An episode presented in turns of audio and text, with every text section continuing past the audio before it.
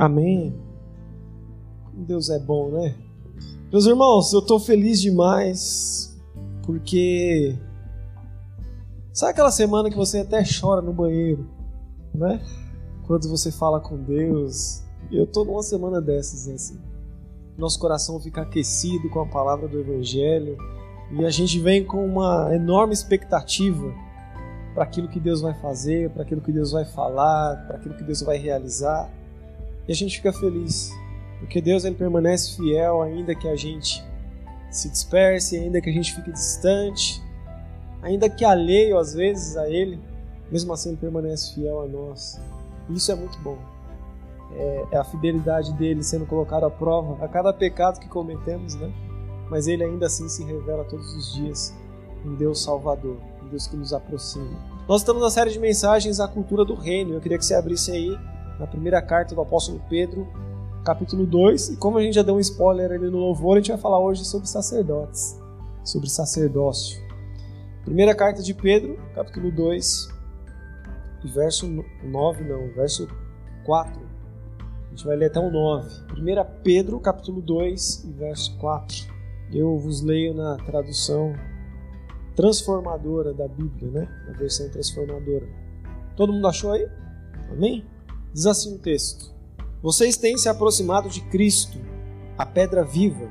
As pessoas o rejeitaram, mas Deus o escolheu para lhe conceder grande honra.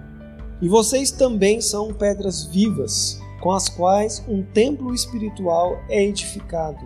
Além disso, são sacerdotes, sacerdotes santos, por meio de Jesus Cristo, ofereçam sacrifícios espirituais que agradam a Deus.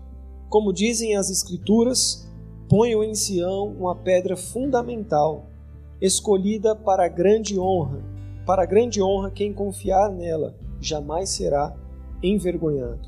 Sim, vocês, os que creem, reconhecem a honra que lhe é devida. Mas para os que não creem, a pedra que os construtores rejeitaram se tornou a pedra angular. E também é a pedra de tropeço, rocha que faz as pessoas caírem. Tropeçam porque não obedecem à palavra e, portanto, deparam com o destino planejado para elas.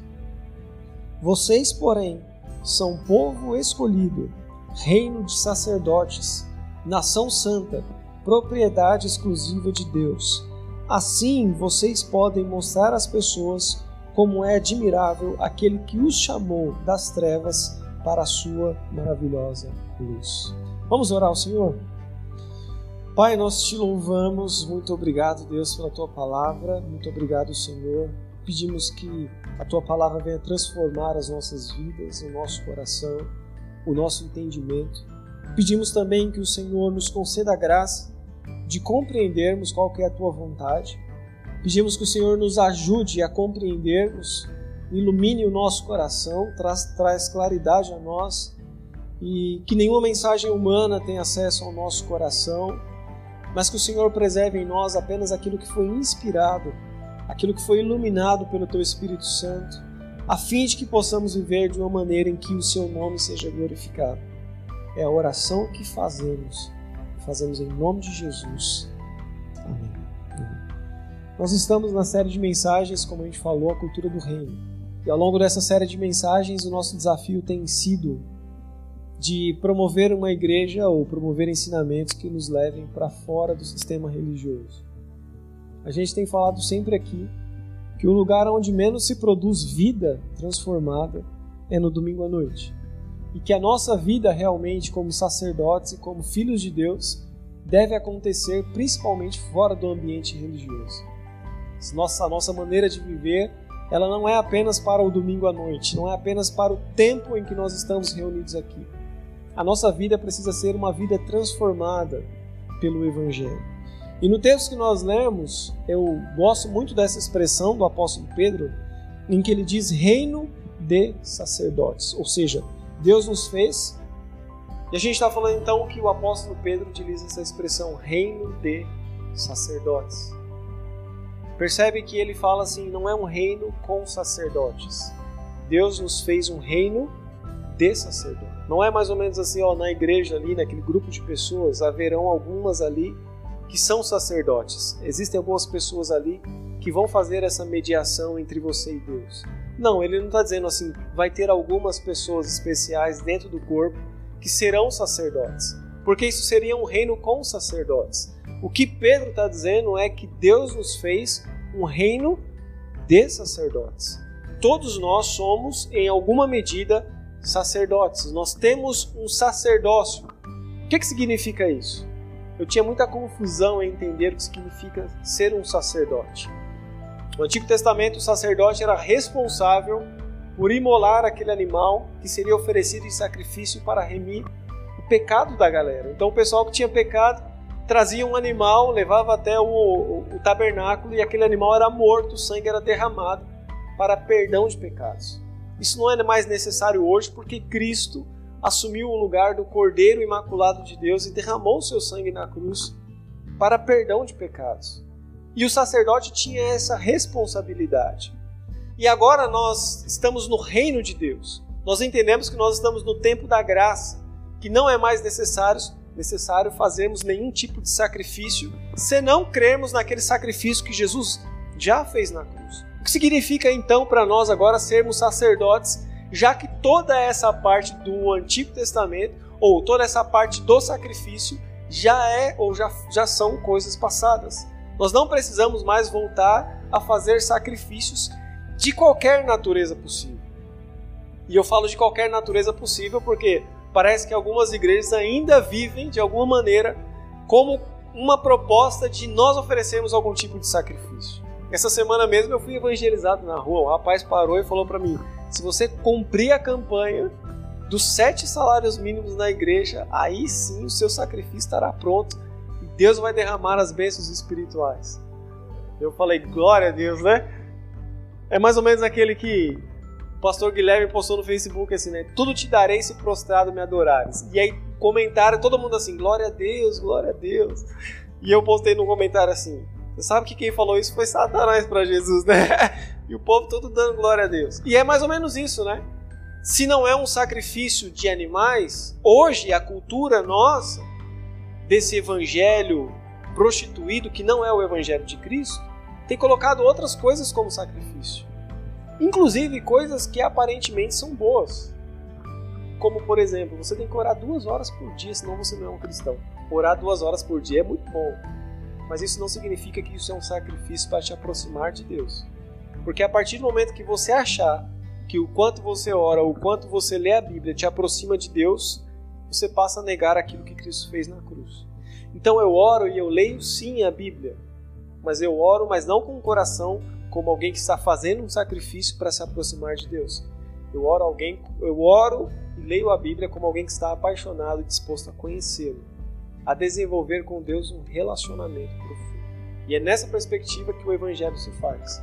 Mas para a gente entender essa ideia de sacerdote, a gente vai navegar aqui em alguns versículos. Eu peço que você tenha paciência e vai acompanhando aí. O primeiro está lá em Gênesis, capítulo 1. Primeiro da Bíblia aí, primeiro capítulo da Bíblia. Gênesis, capítulo 1, verso 26. Gênesis, capítulo 1, verso 26. Diz assim: Então Deus disse: Façamos o ser humano a nossa imagem e a nossa semelhança. Ele será semelhante a nós, dominará sobre os peixes do mar, sobre as aves dos céus sobre os animais domésticos, sobre todos os animais selvagens da terra e sobre os animais que rastejam pelo chão. Assim Deus criou os seres humanos à sua própria imagem, a imagem de Deus os criou, homem e mulher os criou. Então, Deus, aqui nós estamos falando do sexto dia. Até o quinto dia, Deus havia criado praticamente toda a criação. Deus havia no primeiro dia separado a luz das trevas, havia separado o firmamento das águas, Deus havia praticamente realizado toda a criação. E quando Deus, ali no quinto dia, percebe que praticamente toda a criação está completada, Deus diz assim: façamos então o homem, o ser humano, segundo a nossa imagem e segundo a nossa semelhança. Deus havia completado praticamente toda a criação e agora o desejo de Deus era colocar na criação alguém que pudesse representá-lo. A criação, ao olhar para o homem, deveria ver a imagem esclarecida de Deus. O ser humano foi colocado na criação para ser o representante de Deus na terra. Então, quando Deus cria todas as coisas, a natureza criada, Deus cria o ser humano e diz: Você é a minha imagem e a minha semelhança. Toda a criação, ao olhar para você, vai ver a minha, a, a minha imagem refletida em você, vai ver a minha semelhança. Então, o homem foi criado para ser a semelhança de Deus no meio da criação. E você percebe que Deus atribui algumas funções ao homem, porque ele diz nesse mesmo texto: dominai sobre toda a criação. Então o homem era responsável não só de ser a imagem de Deus no mundo, mas governar a criação segundo a lógica de Deus. Porque o homem foi feito para ser a imagem de Deus. Então o ser humano foi colocado na criação para governar toda a criação, para dominar toda a criação, segundo a lógica do reino de Deus. O que acontece é que esse homem que estava submetido a Deus, esse homem que era parecido com Deus, um dia vira as costas para Deus. Esse homem não quis mais submeter ao governo de Deus e falou assim: Eu quero ser o meu próprio Deus, eu quero conhecer o bem e o mal e eu quero tomar as minhas próprias decisões. O homem come do fruto da ciência do bem e do mal, o homem rompe com Deus e o homem agora é senhor de si mesmo. O homem perde então essa imagem e agora a criação ao olhar para o homem já não vê mais a imagem de Deus. Muito pelo contrário, hoje talvez a criação ao olhar para o homem vê um contraste em relação a Deus. Né? A criação olha e diz: Deus não é como o homem é. Hoje nós somos o contraponto de quem Deus é. Você quer saber o que, que Deus é? É só olhar para o ser humano e falar assim: Deus não é assim. Você quer conhecer a Deus? Olha para mim, o Lelo, e fala assim: o que o Lelo não é? Então Deus deve ser. Porque parece que a gente hoje é um contraponto de quem Deus é. Tão distante nós estávamos de Deus. Deus então deseja manter-se ainda um relacionamento com o homem e Deus ainda deseja se mover ou ter efeito no mundo através do homem. Só que o homem agora está caído, o homem agora está distante. Deus então levanta uma nação inteira para ser uma nação de sacerdotes. E essa mesma expressão, reino de sacerdotes, ela também é proferida por Moisés na, no, na beira, né, no, no, no, baixo do Monte Sinai, quando Deus se revela a Moisés. Abra aí rapidinho em Êxodo, capítulo 19. Êxodo 19. Êxodo 19, verso 5. Só para a gente entender o contexto aqui, Moisés está falando com Deus e Deus diz a Moisés: manda um recado para o povo. E o recado de Deus é esse. Versículo 5. Agora, se me obedecerem e cumprirem a minha aliança, serão meu tesouro especial dentre todos os povos da terra, pois toda a terra me pertence. Olha a expressão de Moisés, versículo 6. Serão meu reino de. Só quem está acordado aí, por favor. Serão meu reino de sacerdotes, nação santa. Essa é a mensagem que você deve transmitir ao povo de Israel. Se vocês cumprirem a minha palavra e a minha aliança e obedecerem os meus caminhos, vocês serão uma nação de sacerdotes. Em algumas traduções está uma nação sacerdotal. O que, que significa isso? Qualquer outra nação que quisesse ser abençoada deveria ir até Israel para que Israel intercedesse ao Senhor a bênção sobre outra nação. Só que ao invés de Israel se tornar uma nação de sacerdotes, Israel tornou-se uma tradição de sacerdotes. Israel compôs uma nação com sacerdotes. Só que o projeto de Deus era fazer uma nação onde todos fossem sacerdotes. O problema é que quando Deus se revela no Monte Sinai e Deus manifesta o seu poder, Deus fala assim: ninguém pode tocar no monte, porque se tocar morre com a minha presença, com a minha glória. E o povo fica amedrontado. E ao invés desse povo se tornar ou crer na palavra de Deus, o que, que eles fazem? Vai lá, Moisés, fala com Deus. O nosso erro, inclusive nos dias de hoje, é que a gente ainda tem essa, essa, essa ideia de que precisa alguém falar com Deus a meu respeito. Nós ainda precisamos dos nossos Moisés. Né? Moisés, vai lá e fala com Deus. Só que o próprio Deus falou, cara, se você me obedecer, se você cumprir a minha aliança, você será um sacerdote. Porque eu estou fazendo de você uma nação de sacerdotes, um reino de sacerdotes. Você não precisa do Moisés mais. Você não precisa mais de um mediador. você foi feito também um sacerdote. O povo de Israel, ele não cumpre esse papel. E aí vem Jesus. E aí eu queria que você, eu falei que você ia bagunçar muito sua Bíblia aí. João, Evangelho de João agora, Novo Testamento. Capítulo 1, esse coreano antigo, hein, mano? Isso aí, o povo. Evangelho de João, capítulo 1, verso 11. Todo mundo achou aí? Perdão, é verso 10, tá? É Evangelho de João, capítulo 1, verso 10. Olha como que o evangelista diz que Jesus veio ao mundo, ou seja, ele veio ao mundo que ele criou, mas o mundo não o reconheceu. Lembra que Deus colocou, nos colocou sobre sacerdotes na criação? Então Deus veio para essa criação, Jesus veio para essa criação e o mundo não o reconheceu. Verso 11. Veio a seu próprio povo. Ele veio lá na Gênesis, na criação. Depois ele veio a seu próprio povo que nós acabamos de ler, de Êxodo 19. Mas eles o rejeitaram. E o verso 12 mata aqui a charada, né?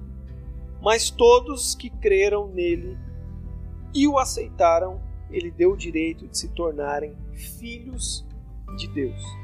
Estes não nasceram segundo a ordem natural, nem como resultado da paixão ou da vontade humana, mas nasceram de Cara, sensacional. Deus coloca o homem na criação para ser a sua imagem e semelhança, para dominar sobre todas as coisas, para representar Deus no mundo. O homem cai. Deus estabelece uma nação de sacerdotes e levanta uma nação sacerdotal, essa nação também cai. E aí vem Jesus e diz: O povo da criação me rejeitou, povo que era meu me rejeitou, mas eu vou fazer de você um filho meu, que não vai ser mais baseado nas tradições, mas vai ser baseado no sangue derramado de Cristo Jesus. E se você crê, eu te aceito como filho de Deus. Isso é sensacional. Se você crê, eu te aceito como filho de Deus. Essa semana eu estava no, no, trem e aí o rapaz veio conversar comigo porque eu estava lendo essa Bíblia sensacional que eu ganhei. Fala assim na China. E ele veio perguntar para mim, ele falou assim, ele chegou bem de mansinho e falou assim: "O que que vocês têm contra a gente?" Eu falei, a gente é o quê, né? O que, que, o que, que é a gente? Ele falou assim, eu sou homossexual, né? Eu falei, diga, sério mesmo? E ele, e ele falou assim, por que, que os cristãos não gostam de homossexual? Eu falei, não, não é que a gente não gosta. Muito pelo contrário. Ele falou assim, não, eu nunca ouvi um cristão falar para mim sobre Jesus. E quem sabe onde eu trabalho, eu desço na estação autódromo, né? Então eu pego no Grajaú, passa a primavera, já é autódromo. Pô, já tava passando na Santa Mara evangelizando o cara. Falei, depois tem que pegar o trem de volta para voltar tudo de novo. E aí eu falei para ele, cara, você não não entendeu o evangelho.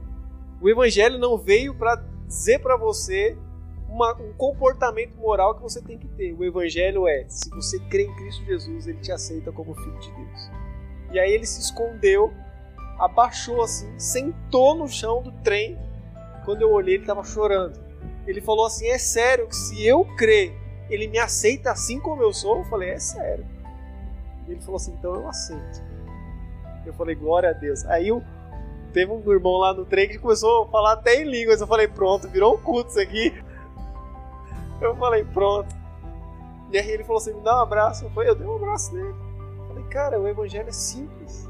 A gente que complica tudo.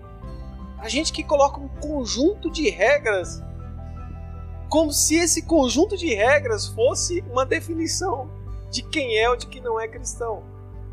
Lembra aquela aquele povo que o próprio evangelista diz que era o povo de Deus?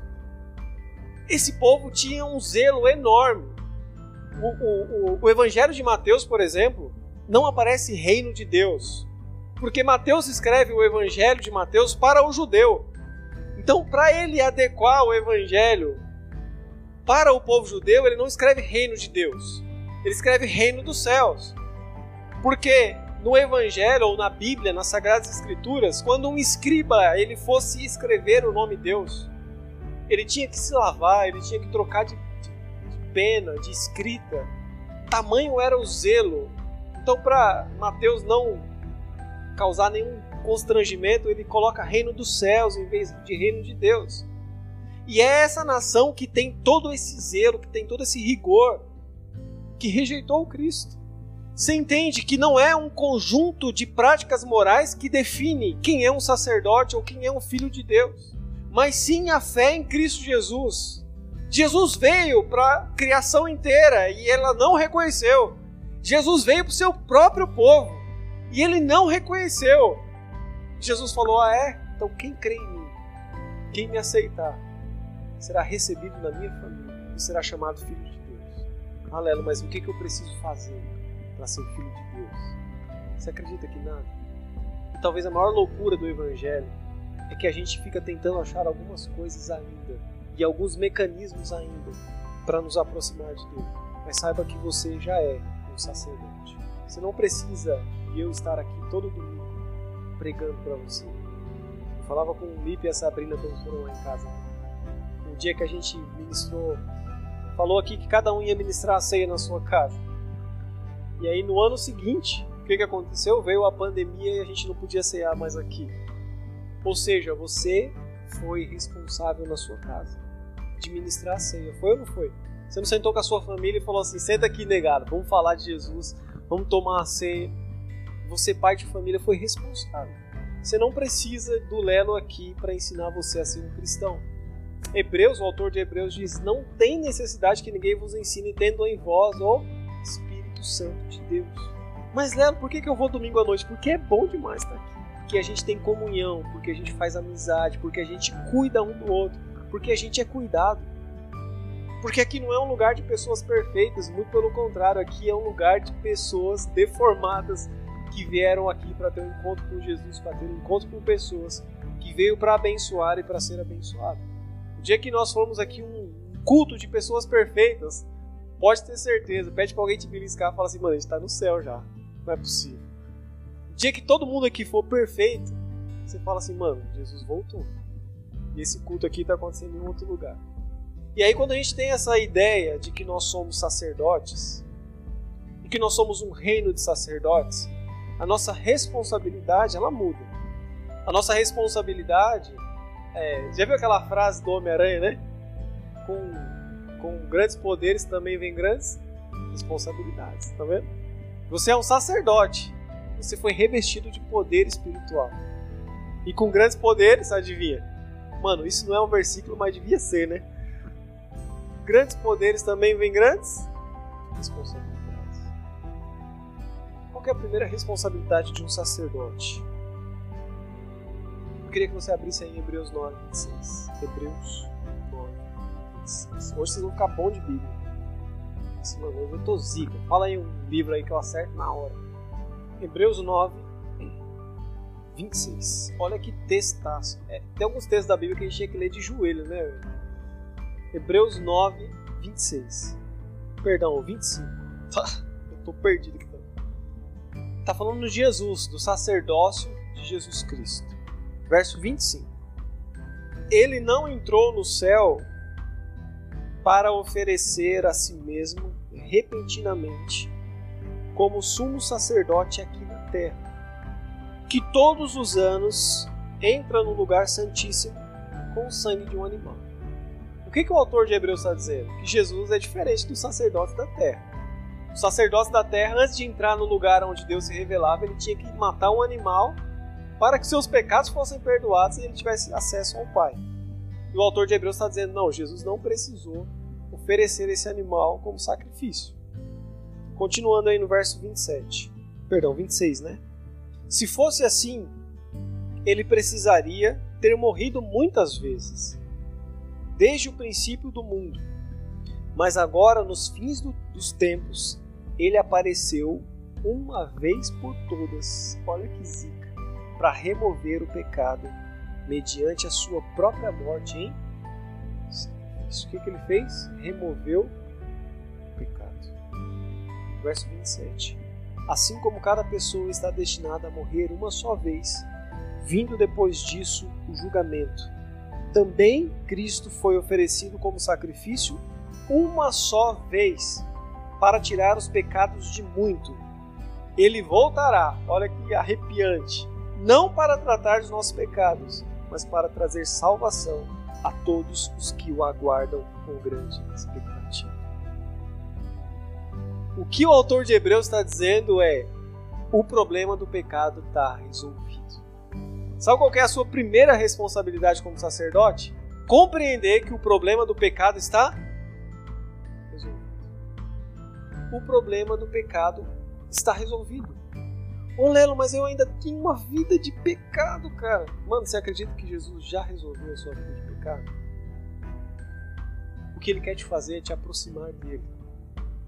O quando o autor de Hebreus diz, quando ele voltar novamente, não vai ser mais para tratar sobre o pecado. Ele já morreu. Ele já removeu esse peso, esse juízo, essa condenação de morte que havia contra nós. Isso já foi resolvido. Ele veio para trazer salvação a todos que estão esperando o dia em que Jesus se revelará. Ele veio a primeira vez da forma mais humilde possível, mas ele voltará a segunda vez da forma mais gloriosa. Ele nasceu num vilarejo de 50 famílias, mas ele diz que na sua volta todo olho verá, toda língua confessará, e todo joelho se dobrará, dizendo que Jesus Cristo é o Senhor. Ele não vai vir mais falando assim, mano, você ainda tá pecando. Caramba, cara, queria te levar pro céu, mas seu pecado me deixa. Não, cara. Ele não vem mais para tratar sobre o pecado. Ele veio completar a salvação. Ele veio terminar a obra que ele começou. Sabe por que a gente ainda não desempenha um papel de sacerdote na nossa casa e na nossa família? Porque a gente ainda está preocupado com a questão do pecado porque a gente ainda vive para resolver o problema do pecado como se Cristo não tivesse morrido ainda. E aí a gente tenta pelo nosso braço, na força do nosso braço, falando assim: eu sou disciplinado, não vou mais fazer isso. E Jesus está falando: eu já resolvi o seu pecado. Não, Jesus, mas eu não vou mais fazer isso. E Jesus está falando: não, eu já removi todo o seu. Você não entendeu ainda. O que Jesus está gritando no nosso coração é: para de tentar vencer o seu pecado, porque ele já foi vencido na cruz. Se você entender que você é sacerdote, que você está conectado comigo, deixa o meu espírito se mover através de você, porque quem anda no espírito não cumpre os desejos da carne. É isso que ele está dizendo. Cara, você não precisa mais ficar grilado com o seu pecado. Começa a andar em espírito. Começa a se mover sobre a voz do Espírito Santo. E naturalmente, você não vai mais cumprir os desejos da carne. O problema é que a gente está tão ocupado tentando vencer o pecado que a gente não está vivendo para a glória de Deus. A gente está tão ocupado tentando salvar-se e se apresentar diante de Deus como alguém digno que a gente não está tendo tempo para manifestar o reino de Deus no mundo, para ser sacerdote no mundo, para revelar Deus no mundo. Porque a gente está tão preocupado em olhar para os nossos pecados e para dentro de nós que a gente não vê as pessoas que estão sofrendo à nossa volta. Você já recebeu uma ligação igual eu recebi essa semana? E não é a primeira vez que eu recebo. Eu recebi uma ligação de um amigo. E sempre que eu atendo esse amigo, eu atendo já brincando. Fala, fala, malvadão. E aí, vamos pescar? Você atendo, sabe, já brincando, né? E aí eu já, já atendi falando, e aí, meu, beleza, não sei o que lá, não sei o que lá. E aí ele falou assim, Lelo, ore por mim. E aí quando alguém fala ora por mim, naturalmente você já, já entra em choque, né? Você fala, mano, o que tá acontecendo? E aí eu vi que a voz dele começou a falar mais alto, começou a ficar mais alta. Sabe aquela voz mais ofegante assim? Eu falei, o que tá acontecendo aí, cara? Ele falou assim, Lero, ora por mim agora. Eu falei, mano, tá acontecendo uma coisa muito ruim. E aí eu falei, meu, o que que tá acontecendo? Fala comigo. Ele falou, não consigo falar. Eu falei, mano, fala, pelo amor de Deus, não. Vai morrer você aí e eu aqui, porque eu vou ter um treco aqui. E ele falou assim, Lelo, eu tô prestes a enfiar meu carro embaixo de um caminhão. Eu preciso da sua oração. Ora por mim aí agora, porque eu estou dirigindo aqui a 180 por hora. E eu vou enfiar meu carro embaixo do caminhão. Eu falei, meu, pelo amor de Deus, não faz isso. Para esse carro. E eu comecei a orar por telefone com ele. Falei assim, para esse carro agora, pelo amor de Deus. Falei para ele, liga o pisca-alerta, vai reduzindo, dá certo. Encosta esse carro, pelo amor de Deus. Daí ele encostou e eu... E aí você fala, tá vendo? E a gente está preocupado com a nossa vida de pecado. A gente está preocupado em resolver o nosso problema e Jesus está falando, cara, eu já tirei todo o seu pecado, eu já te lavei no meu sangue. Você já tem vestes brancas, olha para o lado, pelo amor de Deus, tem pessoas morrendo. Olha para sua família. olha para sua casa, olha para os seus amigos. Esse meu amigo é um cara próximo. Do nada ele me liga. Eu falo, mano, como assim do nada? O que estava acontecendo? Ele falou assim: é porque acho que você não percebeu. Eu falei: eu não percebi mesmo, me perdoa. Me perdoa porque eu, eu fui eu fui louco com você, porque eu, eu converso com você todo dia, eu não percebi. Só que a gente fica tão ocupado com a gente mesmo que o nosso olhar não alcança as outras pessoas. E aí do nada você fala assim: o cara enfiou o carro embaixo do caminhão. Por quê? Porque a gente não percebeu. Porque a gente não ouviu o Espírito Santo gritando no nosso coração: socorre alguém, alcance alguém. Você é sacerdote, você é responsável, você é uma nação sacerdotal, você é um reino de sacerdotes, você me representa no mundo.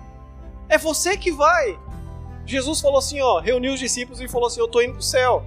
E quando vier um demônio para ser expulso, vocês têm que jejuar e orar, porque eu não vou estar mais aqui com vocês. O que Jesus está falando é: eles trazem os demônios até a mim, eles trazem os doentes até mim, mas quando eu não estiver aqui, eles vão trazer até você. E você será o responsável. Você será a minha presença no mundo. Eles não trarão mais para mim, trarão para você. Então a gente não pode mais não entender isso. A gente não pode ainda achar que a gente está se salvando, sendo que tudo que Cristo fez na cruz foi nos salvar. Então nós somos responsáveis por entender que a questão do pecado está tá resolvida. Eu não vivo mais para isso. Experimenta isso. Experimenta se abandonar com relação aos seus pecados. Mas não é só se abandonar assim, não vou fazer mais nada. Se abandona nos seus pecados, mas se aproxima de Deus para você. Quando você perceber você não está mais praticando o que você praticava, você está sendo guiado pelo Espírito Santo. E aí você não só não está mais praticando o que você praticava, mas você está evidenciando o reino de Deus a outras pessoas. Seja fazendo o que for. Nas coisas mais simples. Jogando Pokémon, não é, Renan? você vai evidenciar o reino de Deus. Porque você é um sacerdote. A segunda responsabilidade que nos vem quando nós entendemos que nós somos sacerdotes é entender que o evangelho não é para favorecer a si mesmo. O que, o sacerdote faz, cara?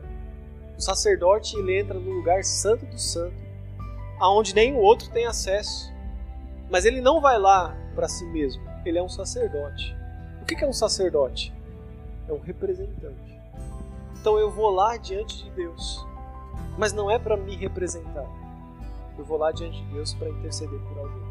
A gente precisa entender que o evangelho não é favorecimento próprio.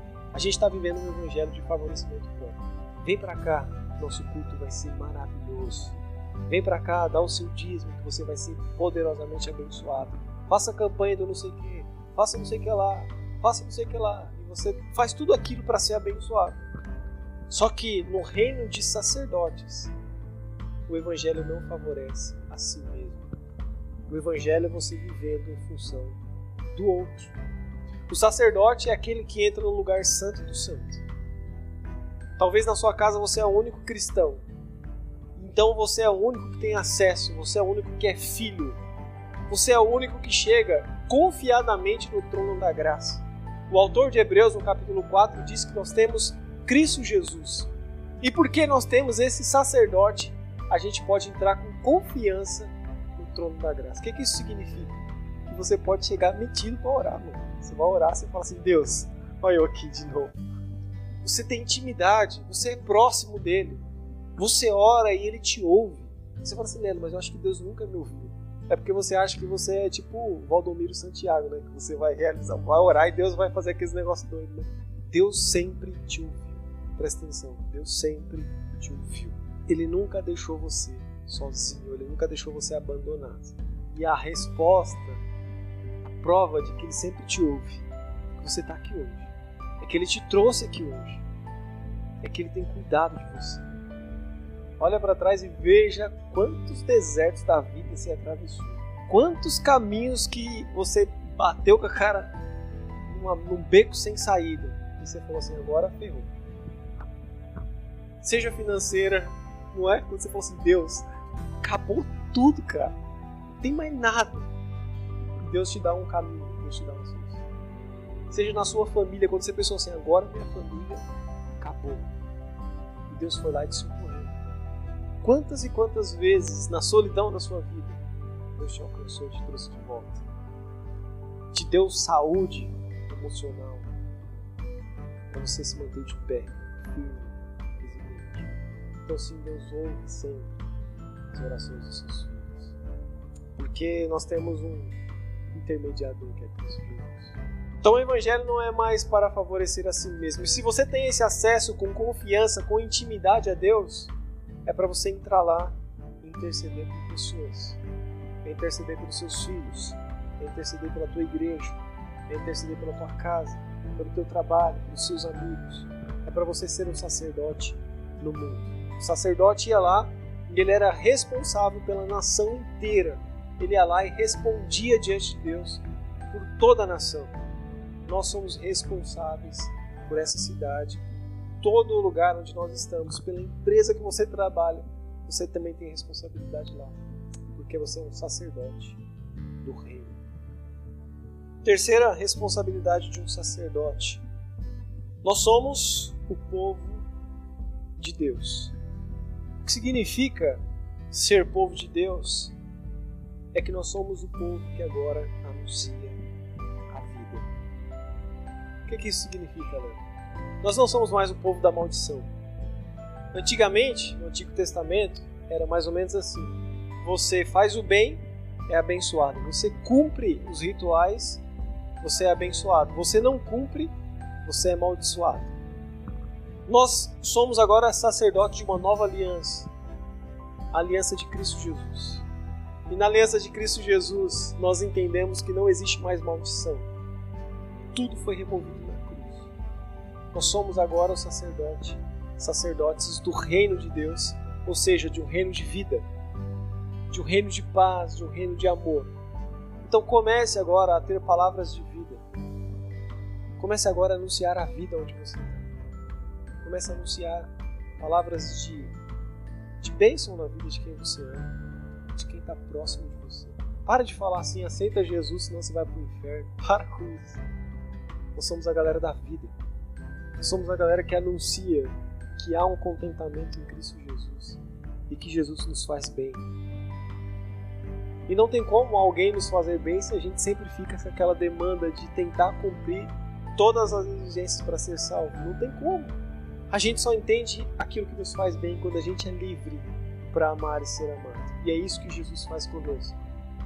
Jesus nos tira do lamaçal de pecado, nos coloca de pé lava as nossas vestes e fala assim: Filho, você é livre.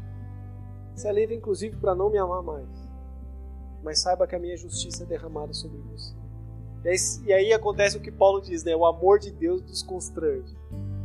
Porque a gente já não ama mais porque a gente quer ser abençoado. A gente ama a Deus porque a gente quer abençoar pessoas. Você não é mais alguém que é uma bênção, você se torna um abençoador. Você não é mais alguém que ganha dinheiro, você é alguém que abençoa a vida de quem está passando fome. Você é alguém que traz alguém para sentar à sua mesa e compartilhar do mesmo pão, do mesmo alimento, do mesmo sustento que está sobre você. Nós somos o povo da vida. Você compreende a sua responsabilidade como sacerdote? Aqueles que receberam, eu falei isso acho que em três pregações atrás. Aqueles que receberam as ordens mais radicais de Jesus, adivinha quem foram? Os seus discípulos. As pessoas que mais receberam as ordens radicais de Jesus não era o povo que andava distante, era o povo que andava perto. Se você quer andar perto de Jesus, saiba que ele vai colocar no seu coração coisas radicais. Você vai viver uma radicalidade. Você vai amar de uma maneira insana. Pode ter certeza que ele vai te levar num lugar de desconforto, mas ao mesmo tempo de paixão pelo Evangelho. Uma vez eu estava passando no. Eu sempre conto essa história. Eu estava passando ali no. no Passa Rápido. E tinha uma rodinha de uma galera assim. Fumando crack. Eu falei, vou falar de Jesus. Pensei, vou. Sentei lá no meio deles e comecei a falar de Jesus. E aí um deles falou para mim assim: Você pode até falar, mas se a gente não gostar, seu celular vai ficar aqui com a gente. Eu falei assim: Ferrou, cara. O que, que eu vou falar aqui com esses caras agora? E aí você percebe que, que que você vai falando ali e parece que você que está sendo evangelizado. É um negócio de louco, né? Você fala assim, mano, eu tô sentado aqui com um monte de gente fumando crack. Por que, que eu que tô chorando, mano? Esses caras que devia estar. Tá... E aí eles começam a falar de Jesus e falam assim, parece que esse... teve um lá que ele falou de Jesus que eu falei, você entende mais que eu, você é pastor? Ele falou, não. cara viciado em crack, mas tinha uma consciência do evangelho absurda. Você fala, de onde que vem isso? E aí, você tem coragem de falar que uma pessoa dessa não é salva, mesmo naquela condição? Eu não tenho. Porque ele tinha uma consciência melhor do que muitos pastores que ainda acham que é a sua capacidade que vai levar eles para o céu. Aquele cara lá está com a vida arrebentada. Mas ele fala assim: Eu sei que Jesus tem poder, tem poder para me tirar desse lugar. Eu sei que por ele eu posso chegar ao céu, mesmo sendo essa miséria que eu sou. Você fala assim, mano, que consciência é essa? E no ato de achar que evangelizar ele, parece que eu que fui evangelizado. Saí de lá com meu celular. Glória a Deus por isso, né? Cheguei aqui na igreja e comecei aquela série de romanos. Foi por causa dessa conversa com essa galera. Então olha quanta coisa Deus produz. Através da gente entender isso. Essa simplicidade do evangelho. Né? Somos responsáveis como sacerdotes pelo culto que realizamos. Né? A gente, ó, hoje a gente chegou aqui, a gente saiu tão bem, né? E na hora dos louvores ali, no, nos primeiros, deu tudo errado. Aí você pode falar assim, nossa, meu, que louvor, né, meu? A gente ensaiou, a gente chegou cedão aqui. Mas às vezes não dá certo. Mas sabe o que é o lindo do Evangelho? É que no Evangelho não é mais assim, eu vou lá assistir o culto. Não, quem é sacerdote vai participar do culto. Você também é uma oferta agradável a Deus. Aí, tipo, a gente pode sair daqui dando nota pro culto, né? Assim, ah, o culto hoje foi bom, o culto hoje foi mais ou menos. E Deus lá do céu tá falando pra você, o culto não foi pra você, porque você tá dando nota aí? O culto foi pra mim, não foi pra você. Você é parte do culto, se o culto foi ruim, a culpa é sua também. Porque você é responsável pelo culto. Você é responsável pela igreja que nós somos. Leva, eu quero uma igreja que ora mais. Adivinha quem vai começar orando mais? Você. É porque Deus te aqueceu para isso. Você é responsável. Lelo, eu quero uma igreja que tenha mais projetos sociais. Adivinha quem Deus vai levantar para realizar projetos sociais? Adivinha. O Augusto falou, Lelo, a gente tem que se aproximar de missões. Se lascou, agora é responsável por missões na igreja. O meu pai dizia uma frase, né? Se você viu um problema, você é responsável por ele. E quando a gente entende essa responsabilidade de sacerdotes, nós entendemos que nós somos parte daquilo. Então eu não vou mais para a igreja para falar assim, essa igreja precisa melhorar naquilo. Não, eu faço parte disso também. Eu faço parte disso. Eu também sou responsável por isso. Eu sou um sacerdote. Eu sou alguém que está aqui para servir também. Eu faço parte do culto. Eu também tenho responsabilidade com o corpo. Quando a gente entende que a gente é sacerdote, última responsabilidade aqui, então, só para a gente encerrar, porque eu acho que eu já me estendi demais, ainda tem a ceia para a gente ministrar aqui. Última responsabilidade aí para quem está anotando é a responsabilidade de compreender que só há um mediador entre nós e Deus, Jesus Cristo. De novo, só há um mediador entre você e Deus, Jesus não é o pastor da igreja, não é. Você acredita que não é? Não é o Leno aqui na frente. Não é qualquer outra pessoa. E se alguém se apresentar para você sendo alguém que te conecta com Deus, cara, pode ter certeza que é furado. Pode ter certeza que é creme para Covid. Não funciona. Não existe nenhum mediador humano que seja capaz de conectar com Deus. O único que te conecta com Deus é Jesus Cristo. Debaixo do cabeça, a gente sempre fala isso, todo mundo é corpo. Lelo, então na PIBEG aqui a gente é o quê? Todo mundo é corpo. Eu não sou melhor que você em absolutamente nada. Somos todos iguais. Todos nós estamos submetidos à autoridade única. Amém? E aí, quer assumir essa responsa? Ser sacerdote? Quer seguir esse caminho da cruz? E às vezes eu lendo esse texto durante a semana, estudando, eu cheguei numa das orações dizendo: Senhor, eu entendo. Agora eu entendo o que, significa. Quem quiser vir após mim, negue-se a si mesmo. Assuma sua cruz e siga. Jesus está falando é assuma que você é responsável. Assuma que você tem responsabilidades no reino de Deus. E aí, quer assumir que você é um sacerdote? Que você é uma nação de sacerdotes? Nós não somos uma igreja que tem alguns sacerdotes. Ah, o pastor é, o diácono é, o menino que leva a ceia para nós é. Não. É uma nação de sacerdotes. Todos nós temos igual responsabilidade diante de Deus. Eu oro para que você receba ligações igual a minha, que eu recebi essa semana. Porque Deus vai te usar para promover restauração em muitas vidas. E se você talvez esteja passando num momento como esse, saiba que futuramente o Senhor vai te usar para alcançar pessoas que têm esse pensamento também. Que o Senhor nos conceda a graça de nós manifestarmos o reino dele no mundo. E vamos fazer isso até que ele venha. Eu acredito que brevemente ele virá.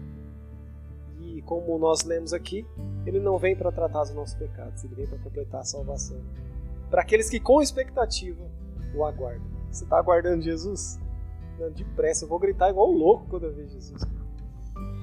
Vamos orar então? Curva a tua cabeça aí, mostrando uma palavra de oração. Enquanto você está aí com a tua cabeça curvada, os seus olhos fechados, dá um sinal com a tua mão e fala: Senhor, eu quero ser um sacerdote, alguém responsável, alguém que diante do Senhor entende o sacerdócio. Quero ser responsável pela minha casa, pela minha família, pelos meus filhos, pela minha igreja, pelos meus amigos. Eu não quero ver as pessoas morrendo do meu lado. Sei que eu tenha percebido, ou de estar tão ocupado com as coisas do mundo, em não perceber o quanto o mundo precisa ouvir a tua voz. Você não precisa mais se preocupar com os seus pecados, nem com os seus conflitos. Lança-te agora no Senhor Jesus. Aquele que iniciou a boa obra é fiel para completar. Deus, ele vai lograr êxito em te levar a um lugar de intimidade com ele. Um lugar que o sacerdote desfruta a presença de Deus, uma presença real. Seu coração é aquecido e você agora vive como alguém que anuncia as boas novas da salvação de Jesus Cristo. Você não é mais um mensageiro de maldição, de inferno ou de morte. Você é alguém que foi chamado para a vida. Você é alguém que vai dizer assim: Meu amigo, sai da morte, porque eu creio no Jesus que ressuscitou e ele vai te ressuscitar também. Ele vai te trazer para a vida.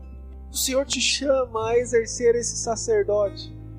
E ele diz: pare de se preocupar com as coisas do mundo. Eu vou te levar. Eu vou te conduzir e você vai se tornar meu discípulo, meu íntimo, meu amigo. Eu vou confiar a você as coisas que são minhas. Deus está confiando a nós as coisas que são dele. Deus está dizendo para nós: olha, eu tenho um mundo que para mim é precioso. Eu tenho vidas que para mim são preciosas. Eu amo essas pessoas que estão no mundo. Eu dei o meu filho por elas. E eu estou entregando aos seus cuidados meus sacerdotes. Eu estou confiando essas pessoas a vocês. Vocês são o meu corpo no mundo. Eu estou no mundo através de vocês. Eu me movo no mundo através do meu corpo. Você é o meu corpo. Eu quero abençoar pessoas e você é o caminho, você é o meio, porque você é o meu sacerdote. Muitos ainda não compreenderam a salvação em Cristo Jesus e você é o meio para alcançar essas vidas. Você é discípulo do Rei da Glória. Você recebe dele. Você come na mesa dele. Você é agraciado por ele. Entrega ao Senhor os seus anseios. Entrega ao Senhor as suas lutas. Lance sobre Ele as vossas ansiedades, porque Ele tem cuidado de vós. E Ele cuida de você. para você não se preocupar mais com você mesmo e ser livre para se doar em função do outro.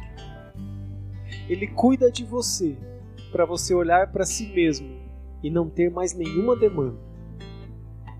Ele cuida de você para você olhar para si mesmo e não ter mais nenhuma necessidade. Para que você compreenda o evangelho da salvação. E você possa se doar. Como alguém que não espera mais nada em troca, porque você é plenamente satisfeito em Cristo Jesus.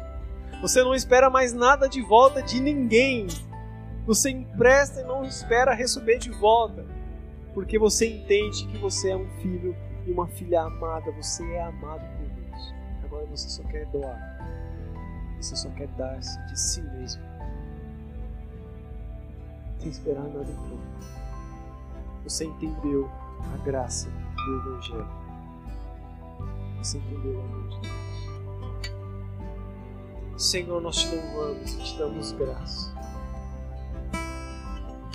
O tão grande amor que nos alcançou, pela vida, pela ressurreição de Cristo Jesus, por ter nos feito sacerdotes, por ter nos feito seus discípulos, amigos, amados, aqueles que estão compreendidos na cruz. Nós estamos lá com Cristo Jesus e a cruz nivela todos nós, todos nós estamos na mesma cruz, todos nós desfrutamos da mesma presença, todos nós somos sacerdotes do Reino. Então, Senhor, se mova através de nós, Deus. Nós que sinalizamos com a nossa mão que nós somos seus sacerdotes nós que pedimos ao Senhor que faça algo especial em nosso coração, em nossa vida, em nossa família, em nosso lar, em nosso trabalho, em nossos amigos. Senhor, não nos deixe, Pai, passarmos por esse tempo presente sem compreendermos a nossa responsabilidade, sem compreendermos a cruz, sem compreendermos o negar a si mesmo, o viver para a sua glória, o manifestar o teu reino e o teu amor. Não nos deixe, Senhor, deixar com que as pessoas sejam levadas de nós, sem que a gente abrace, sem que a gente lute, sem que a gente alcance, Senhor, com palavras de vida, com um abraço que transforma, com encontros de salvação, Pai. Mova-se através de nós. Nos retire desse sistema religioso que tem nos matado. Nos tira, Senhor, desse pensamento diabólico de que nós estamos melhorando a nossa imagem diante do Senhor ou que nós estamos fazendo algo que vai nos promover diante do Senhor, não. A única coisa que nos promove é aquilo que Cristo fez na cruz.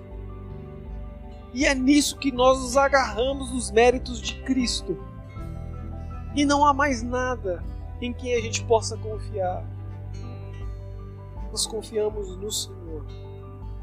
E é nessa mesma confiança que nós cremos que o Senhor nos levará a vivermos para a tua glória e a vivermos o teu reino. É a oração que fazemos, Senhor. Deposite no coração de cada um uma porção especial do teu Espírito. Derrama graça, Deus. Derrama verdade. Derrame amor, a fim de que a gente possa retribuir tudo aquilo que o Senhor tem nos dado. É a oração que fazemos. Fazemos em nome de Jesus.